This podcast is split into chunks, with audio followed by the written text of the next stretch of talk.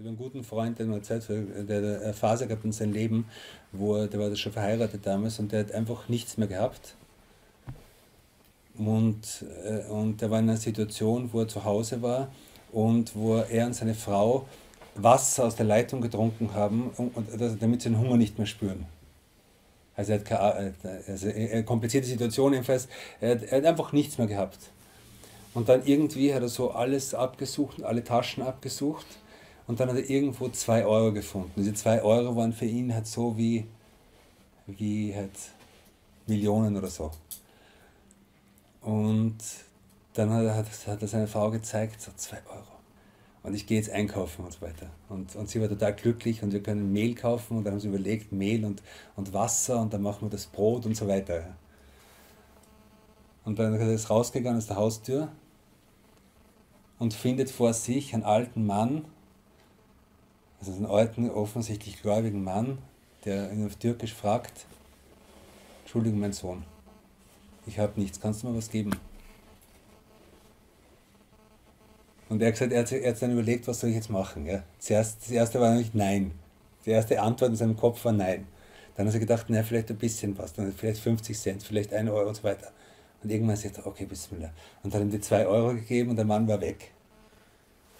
Und dann ist er zurückgekommen. Seine Frau schaut so, irgendwie so, ja, wo ist das Mehl, wo sind die? Er hat gesagt, ja, ich habe es dem Mann gegeben und so. Sie hat gesagt, ja, okay, gut. Und von, dem, und, er gesagt, und von dem Moment an, von diesem Tag an, hat sich sein Leben um 180 Grad gewendet und alles ist leicht geworden, alles ist besser geworden und, und die ganze Situation ist, hat sich ins Gegenteil gewendet. Das ist, groß, das ist eine Stufe von Großzügigkeit. Man bräuchte es selbst und trotzdem gibt man.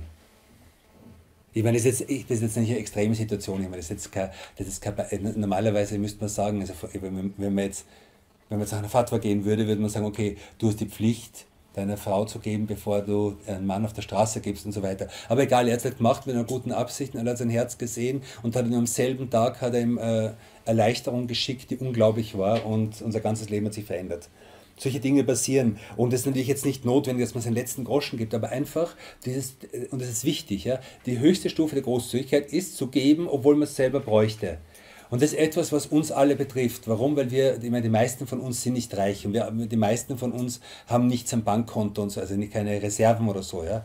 Und dann überlegt man, okay, könnte ich jetzt was geben? Könnte ich was spenden? Könnte ich irgendwem helfen oder so? Und dann denkt man sich, na gut, aber ich habe selber eigentlich, bin ich froh, wenn ich am Ende des Monats so über die Runden komme. Ja? Aber hier noch etwas zu geben, das heißt nicht alles zu geben, aber etwas zu geben, ist eine hohe Stufe der Großzügigkeit. Die tiefste Stufe von Geiz ist was? Die tiefste Stufe von Geiz ist, sagt er hier, dass man, äh, obwohl man es könnte, nichts gibt, und zwar nicht mal für sich selbst. Das ist die, schlimme, die schlimmste Stufe von Geiz. Dass man nicht mal mehr für sich selbst Geld ausgibt.